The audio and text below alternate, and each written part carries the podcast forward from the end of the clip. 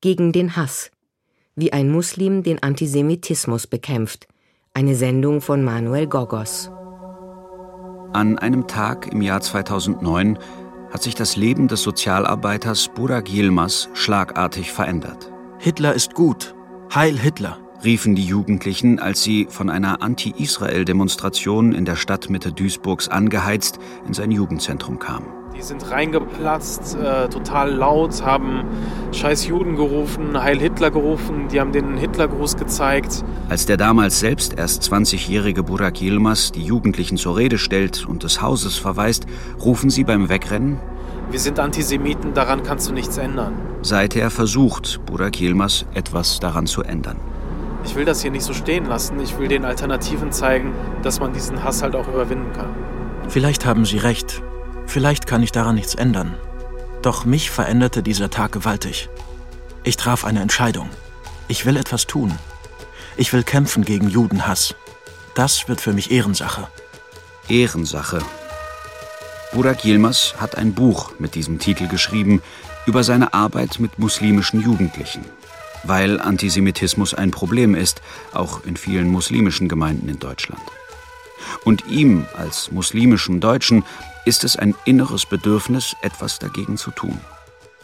Seither organisierte Burak Yilmaz Fahrten nach Auschwitz für muslimische Jugendliche, schrieb Theaterstücke zum Thema und er besucht Schulen, um gerade bei einem hohen Migrationsanteil über die Geschichte des Holocaust aufzuklären. Ich begleite Burak Yilmaz durch seinen Alltag. Und ich frage, kann die Lehre aus der Geschichte Nie wieder Auschwitz zu einer gemeinsamen Vereinbarung in der Migrationsgesellschaft werden? Selbst dann, wenn die Situation in Israel durch den Terroranschlag der Hamas im Oktober 2023 und den Krieg in Gaza aufgeheizt ist wie nie? Ja, danke für die Einladung hier nach Bonn. Ich bin heute aus Duisburg angereist. Ich sitze mit Burak Yilmaz vor dem Publikum und beobachte, wie er die Schülerinnen und Schüler des Berufskollegs Robert Wetzler anspricht. Was macht ihr so für Berufe? Erzieher. Ah, cool. Als ich noch so jünger war, also so 15, 16, hatte ich halt überhaupt keinen Plan, irgendwie, was ich mit meinem Leben äh, anfangen möchte. Und wir mussten aber in der neunten Klasse, das weiß ich noch ziemlich genau, mussten wir so ein Praktikum machen. Und ich war halt auf einem Gymnasium, wo die meisten Kinder eigentlich ziemlich wohlhabend waren und die hatten dann halt irgendwie Eltern, deren Freunde Anwälte waren, Richter waren und Unternehmer waren. Und dann haben sie halt irgendwie in irgendwelchen Rechtsanwaltskanzleien ihr Praktikum gemacht. Und wo habe ich mein Praktikum gemacht? In Duisburg-Marxloh in der Dönerbude. Und wurde halt voll dafür ausgelacht. Ich frage mich, aus welchen Gründen Burak Yilmaz mit seiner aufklärerischen Arbeit angefangen hat. Neben der Episode in dem Jugendheim, was waren die Schlüsselmomente und die wichtigsten Begegnungen, die sein Leben verändert haben? In seinem Buch findet sich eine Passage über einen Geschichtslehrer, der in einer Unterrichtsstunde zum Thema NS-Staat seine Schüler auffordert, die Bücher wegzupacken. Dann stellt er eine kleine Kiste aufs Pult, darin alte Dokumente aus der Nazizeit, Urkunden, Postkarten und der Reisepass der Mutter des Lehrers, alle gestempelt mit Reichsadler und Hakenkreuz. Und plötzlich ist die Geschichte ganz nah. Einige Mitschüler fangen an zu erzählen, wie ihre Groß- und Urgroßeltern die Nazizeit in Deutschland erlebt haben. Der Enkel von Gastarbeitern aus der Türkei kann dabei nicht mitreden. Aber der Lehrer will ihn einbeziehen und fragt, Burak, wie ist das eigentlich bei dir? Ich sage, dass ich vielleicht nicht viel sagen kann über Hitler, über die Nazis und meine Großeltern. Doch seit meiner Kindheit gehört Rassismus für mich und meine Familie zum Alltag, und niemand von uns bleibt davon verschont.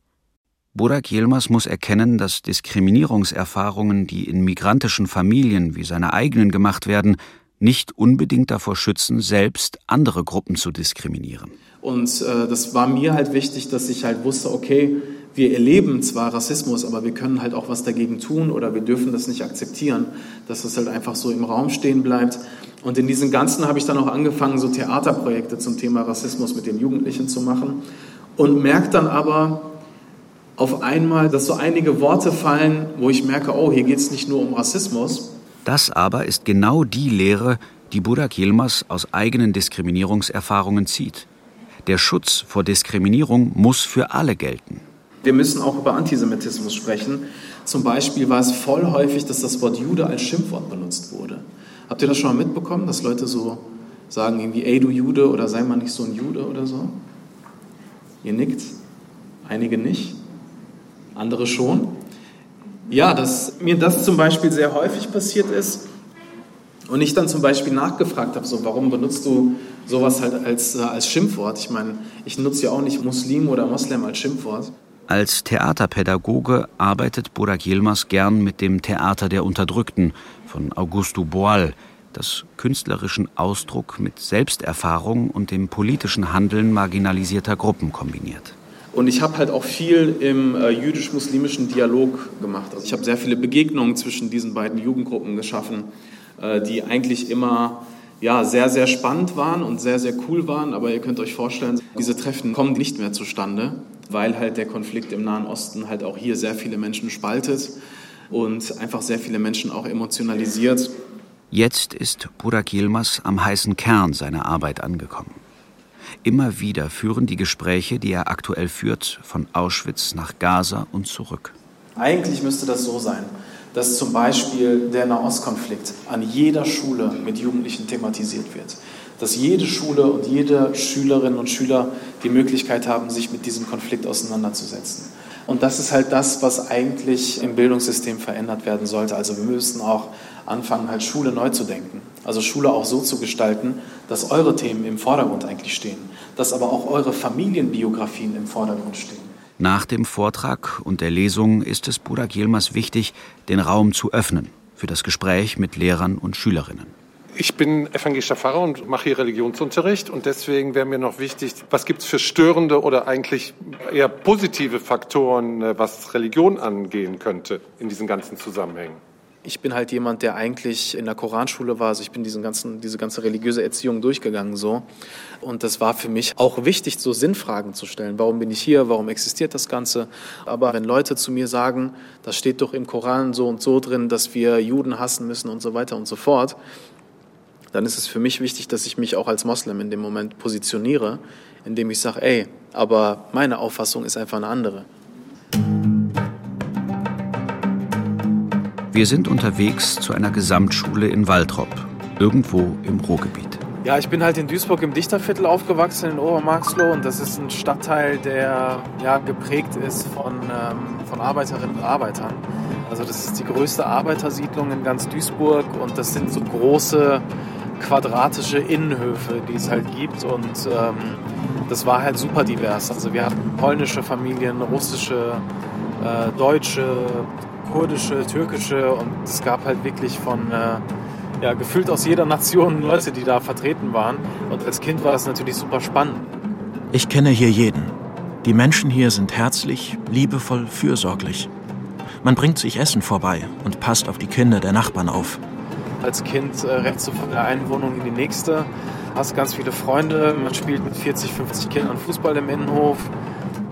Während einer Partie Fußball kommt der Nazi-Opa von nebenan mit einem Besenstiel in der Hand raus. Euch Türkenkinder sollte man alle in die Kammer schicken. Dass da mit Gaskammern gemeint waren, habe ich erst Jahre später verstanden.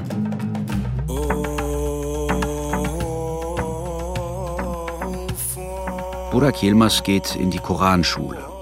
Der Imam ist begeistert von seiner Kunst, den Koran zu rezitieren. Und ich hatte auch irgendwie so eine Begabung. Also der Imam, den ich halt hatte, der mich dann auch total gefördert hat und auch immer total emotional berührt war, wenn ich dann zum Beispiel zum Gebet gerufen habe, was ich in der Familie bis heute eigentlich noch so mache.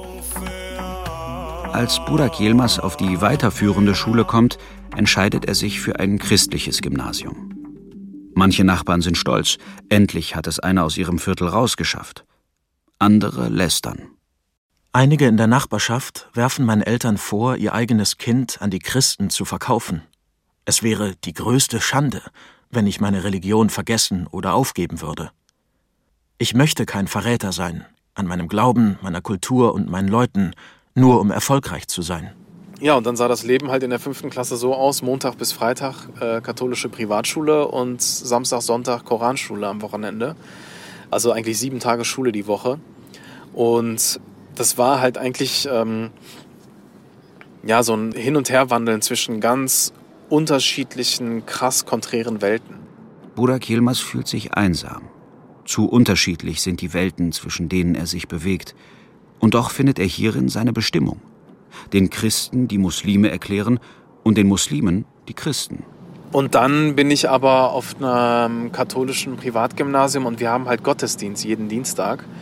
Und Kirchen sind halt etwas, wo ich halt noch nie so wirklich drin war. Aber ja, im Stadtteil gab es so einige Freunde von mir, die dann gesagt haben, so ja, die Christen in der Kirche, du musst aufpassen, die suchen sich immer Kinder aus und dann trinken die das Blut von den Kindern.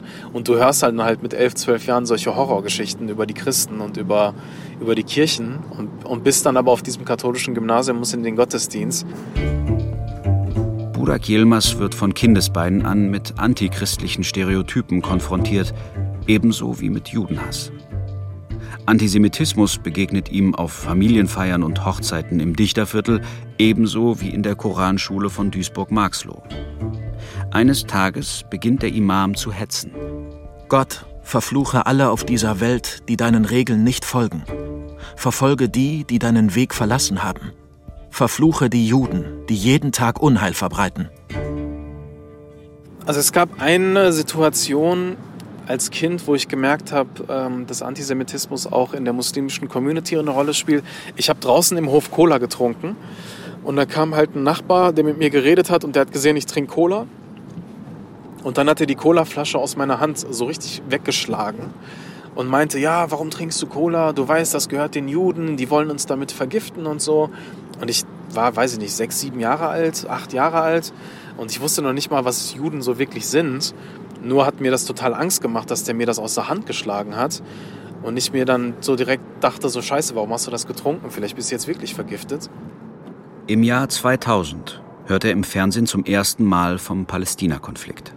Da war ich, glaube ich, zehn oder elf. Da komme ich nach Hause und im türkischen Fernsehen, ja, da laufen wirklich furchtbare Bilder aus Gaza. Äh, also wirklich tote Kinder und die Kamera total schonungslos draufhält. Und ich bin halt total entsetzt und einfach traurig und ich frage mich, warum müssen da so viele Unschuldige in Gaza sterben? Also irgendwie habe ich da als Kind etwas aufgeschnappt, was ich gar nicht so wirklich als Kind zuordnen konnte, sondern einfach nur so eins zu eins absorbiert und wiedergegeben habe. Und wieder ist es der Imam seiner Gemeinde, der die bösen Juden mit den bösen Israelis verschmilzt.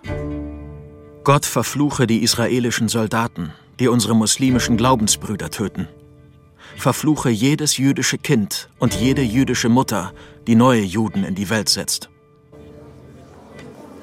Ja, moin zusammen. Na, wie geht's euch? In Waltrop liest Burak Yilmaz einen Abschnitt darüber vor, wie ein ehemaliger Mitschüler ihn einmal nach Hause eingeladen hat, um ihm verbotene Rechtsrock-Kassetten von den bösen Onkels und den Zillertaler Türkenjägern vorzuspielen. Dann erzählt Yilmaz, wie er später Fahrten nach Auschwitz organisierte, um etwas gegen Antisemitismus zu tun. Also ich habe erstmal in dem Jugendzentrum gearbeitet als Betreuer. Dann habe ich Gedenkstättenfahrten nach Auschwitz organisiert, sieben Jahre lang. Also ich bin jedes Jahr mit einer Jugendgruppe nach Auschwitz gefahren und habe mit denen im Anschluss so Theaterstücke entwickelt und mit diesen Theaterstücken waren wir dann bundesweit auf Tour. Das war immer eine ähm, total abgefahrene Zeit so. Wer von euch hat eigentlich schon mal eine Gedenkstätte besucht? Oh, cool, schon so viele. Also, was heißt cool? Also, nicht, nicht missverstehen, aber schön, dass so viele, äh, weil normalerweise, wenn ich diese Frage stelle, dann gehen die wenigsten Hände so nach oben. Ich, kann dafür gar nicht die richtigen Worte finden, weil das einfach so krass ist, was da passiert ist. Und dass sowas auf jeden Fall nicht wieder passieren darf. Das war mir eigentlich von Anfang an klar. Mhm. Äh, ganz hinten habe ich eine Hand gesehen. Ja, das ist so einem, also das ist einem so sehr nahe gegangen, also als ich in Auschwitz war. Aber ich war auch sehr dankbar um so die Begleitung, mit der ich halt da war, weil also ich hatte da so einen guten Rahmen und Raum, um das halt für mich zu verarbeiten. Wie war es bei den anderen? Was mich immer so richtig schockiert hat, war auch die Größe. Also wir waren erst äh, im Stammeslager. Das war ja auch schon groß, aber als wir dann am nächsten Tag wirklich äh, ja, also so richtig ins Vernichtungslager, wo man dann auch die äh, Gaskammern und so gesehen hat. Also man hatte sich irgendwie so angefühlt, als würde man so erstickt werden von dieser Größe. Dann kommt Burak Yilmaz auf die Frage zurück, ob es einen spezifisch muslimischen Antisemitismus gibt. und ob es wirklich Sinn macht, gezielt muslimische Jugendliche, die eben keine Nazitäter in ihren Familien haben, zwecks Einübung in eine deutsche Staatsräson nach Auschwitz zu bringen. Also ich habe von 2012 bis 2019 ein äh, Projekt auf die Beine gestellt, das heißt äh, junge Muslime in Auschwitz. Also ich bin mit muslimischen Jugendlichen äh, nach Auschwitz gefahren. Äh, der Grund dafür war, die waren auf einer Gesamtschule in Duisburg und diese Gesamtschule hat halt pauschal gesagt, ja, muslimische Jugendliche, die bauen halt nur Scheiße, die sind alle antisemitisch. Und dann habe ich halt gesagt, was für ein Signal gibt man eigentlich den anderen Schülern? Also pauschal drückt man den Stempel Antisemit auf ihre Stirn und die anderen sind davon befreit oder wie? Bei seiner ersten Auschwitzfahrt ist etwas Unvorhergesehenes geschehen. Dann sind wir halt zusammen dahin gefahren und es ist was total Krasses passiert. Wir sind eine Reisegruppe von zehn Jugendlichen und die meisten von denen sind muslimisch. Da waren auch einige deutsche und polnische Jugendliche mit dabei. Und man kriegt in Auschwitz als deutsche Gruppe, also alle Gruppen bekommen so einen Sticker. Und ich beobachte unsere Jugendlichen, denke mir, okay, ich bin gespannt, ob die den Deutsch-Sticker auf ihre, auf ihre Brust drauf tun und durch diesen Ort quasi laufen. Die haben gar nicht drüber nachgedacht, ah, Deutsch, okay, das sind wir, zack, dran. Und ich sehe dann aber in unserer Gruppe ein älteres deutsches Ehepaar, die waren so Mitte 60, die haben so gesehen, da steht Deutsch drauf und dann haben die das in ihre Hemdtasche reingetan. Die haben sich das nicht drauf gemacht. Und das hat bei uns Diskussionen ausgelöst. Was glaubt ihr, was war die Motivation dahinter? In der ersten Reihe meldet sich ein Mädchen mit langen blonden Haaren. Das ist natürlich auch irgendwie wahrscheinlich die Angst vor der Reaktion oder so ist, wie halt andere Besucherinnen des Ortes dann einen so betrachten. Könnte eine, eine Motivation gewesen sein. Diese, diese Schuldfrage hat, glaube ich, auf jeden Fall eine Rolle gespielt. Was glauben die anderen?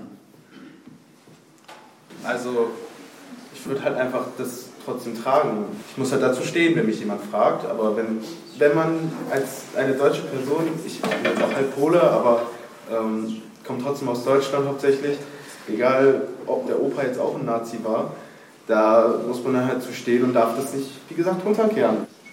Ich gehe jetzt mal in eine andere Rolle rein. Ich bin jetzt auch 17 und ich sage, kompletter Bullshit, was du laberst. Was kann ich denn dafür, was da früher passiert ist? In einer anderen Reihe sitzen drei Mädchen mit Kopftüchern zusammen. Eine von ihnen meldet sich. Man muss dazu nicht stehen, weil, also man sollte es natürlich nicht verleugnen, aber weil ich jetzt in einem Land lebe und sogar Deutsche bin, sage ich mal, dann sollte ich nicht dazu stehen, was für Fehler mein Land getan hat, vor allem nicht solche. Deswegen würde ich es einfach komplett nicht dran machen, kann ich es auch verstehen. Ich glaube, so das ist auch der Grund dafür, weshalb viele Menschen mit Migrationshintergrund sich in gar keinem Land oder an gar keinem Ort so meistens ähm, dazugehören. Also sich ausgeschlossen fühlen, sage ich mal, oder sich nicht komplett deutsch oder komplett der eigenen Nationalität ähm, identifizieren können. Nun meldet sich die blonde Schülerin in der ersten Reihe wieder zu Wort. Also ich glaube, dass es halt einfach voll wichtig ist, in dem Thema zwischen Schuld und Verantwortung halt zu differenzieren, weil die ganzen Leute, die jetzt hier in dem Raum sind, die haben ja keine Schuld an den NS-Verbrechen, aber trotzdem dem gegenüber eine Verantwortung. Und das hat auch dann in der Form nicht unbedingt was mit Deutschsein zu tun, ob man da jetzt Verantwortung für übernimmt oder nicht. Okay, ich bleibe mal weiter in dieser Rolle, okay, die ich ja gerade so geäußert habe. Und dann sage ich zu euch, ja, schön und gut, aber warum immer in die Vergangenheit schauen, dass wir nach vorne schauen? Warum müssen wir das immer durchkauen in Deutschland? Warum? Ich, ich kann das nicht mehr hören, das Thema. Grundschule, Gymnasium, überall, bla bla bla bla bla bla bla, Verantwortung, Verantwortung, dies, das. Ich will das nicht mehr hören, das Thema. Worauf wiederum die junge Frau weiter hinten entgegnet. Also ich finde, es ist halt wichtig, darüber Bescheid zu wissen, was auch passiert ist an sich. Aber es ist auch wichtig zu gucken, okay, was machen wir jetzt? Was muss gemacht werden, damit sowas nicht noch einmal passiert? Es ist halt wichtig, darüber nachzudenken, was man jetzt machen kann. Eine Frage habe ich noch. Wir haben gerade über Rassismus und Antisemitismus so ein bisschen gesprochen. Welche Rolle spielen Eltern, wenn wir über diese Themen sprechen? Ähm, ich nehme sie gleich äh, später nochmal dran. Ich muss kurz die Passage vorlesen, damit ich den, den Bogen zum Ende halt hinbekomme. Ein paar Wochen vor dem Abitur bin ich bei Laura zu einer Familienfeier eingeladen, versehen mit der Warnung, ihre bald 90-jährige Oma hätte nur ein bisschen etwas gegen Türken. Laura lebt in einem riesigen Haus und solchen Reichtum kenne ich sonst nur aus dem Fernsehen.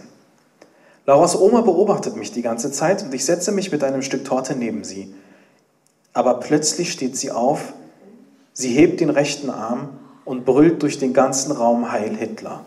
Während ich Burak Yilmaz Ausführungen folge, beginne ich immer besser zu verstehen, egal ob es die deutsche Nazi-Oma ist oder die Jungs im Jugendheim Duisburg, es macht keinen Unterschied, von wem der Antisemitismus kommt. Diese Oma hat diese Zeit halt nie aufgearbeitet die hat immer noch gewisse Schwärmereien gehabt für Goebbels und für Hitler. Ich habe sie danach noch zweimal gesehen so.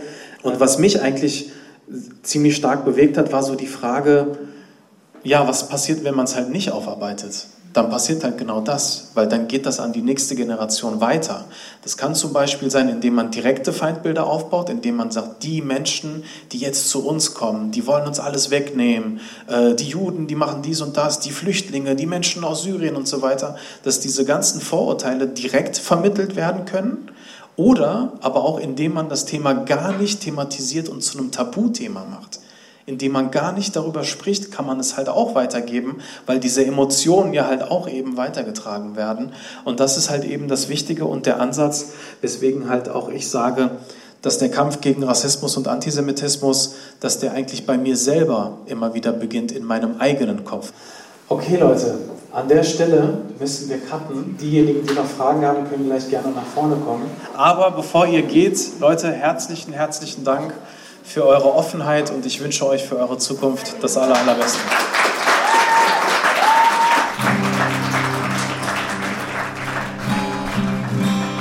Nach dem Vortrag erzählt mir Burak Yilmaz, wie er selbst damals die Fahrt nach Auschwitz erlebt hat. Wie sie plötzlich drohte, auf ganz unvorhergesehene Weise zu eskalieren. Als eine deutsch-muslimische Gruppe vor Ort auf israelische Jugendliche traf ich merke die Blicke der israelischen Jugendlichen, die sind alles andere als wohlbesonnen. Also sie beobachten uns eigentlich. Als Deutsche, aber halt auch dadurch, dass einige von den Arabisch reden, denken die sich, was ist das denn für eine Mischung, Deutsch und Arabisch? Und ich beobachte die Israelis, ich schaue auf meine Gruppe, die dann wiederum die Israelis beobachten. Und ich kenne das halt aus dem Jugendzentrum. Da reicht ein Blick aus und du hast das Ding nicht mehr unter Kontrolle. Und dann eskaliert das hier. Also wenn ich mit meiner muslimischen Gruppe jetzt in Auschwitz, wenn wir uns mit den Israelis hier prügeln, dann kann ich mich nirgendwo mehr in Deutschland blicken lassen. Und eine riesengroße Angst in mir und ich habe diese Situation wirklich mit Adleraugen beobachtet, weil ich mir dachte, ey, ich muss jetzt wirklich sehr, sehr aufmerksam sein, sehr sensibel sein. Und dann sind wir an ihnen vorbeigelaufen und das hat dann so dafür gesorgt, dass man nicht mehr diese Anspannung hatte, aber später als wir dann halt ähm, bei der nächsten Baracke waren, das war die Frauenbaracke, da kam halt eine israelische Frauengruppe, die haben halt einen Rosenkranz niedergelegt und einer von unseren äh, palästinensischen Jugendlichen löst sich von unserer Gruppe und läuft auf diese Gruppe zu. Und ich denke mir, oh Gott, was hat der denn jetzt vor und kann den halt nicht mehr einholen. Ne? Und ich merke halt, der kommt mit denen ins Gespräch.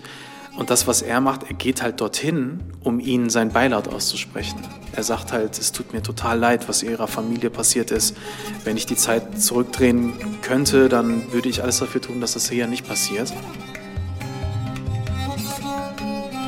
Heute, da in vielen pro-palästinensischen Kreisen die Situation in Gaza mit einem Ghetto der Nazizeit verglichen wird, und wo angesichts der zahlreichen Opfer unter der palästinensischen Zivilbevölkerung leichtfertig von einem Völkermord die Rede ist, was kann man aus Burak Yilmaz Erfahrungen zwischen den Fronten lernen? Begegnungen reißen feindselige Projektionen ein. Und wenn man sich gegenseitig als Mensch sieht, dann kann man sich auch einander gegenüber als Mensch verhalten.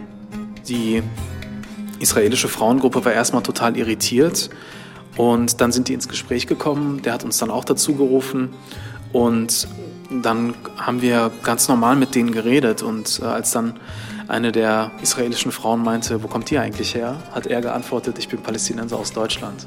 Und dieser Gesichtsausdruck halt, den, den werde ich halt nicht vergessen. Der war so alles zwischen völlig verwundert und äh, geschockt bis hin zu, hä, was machen die denn jetzt hier?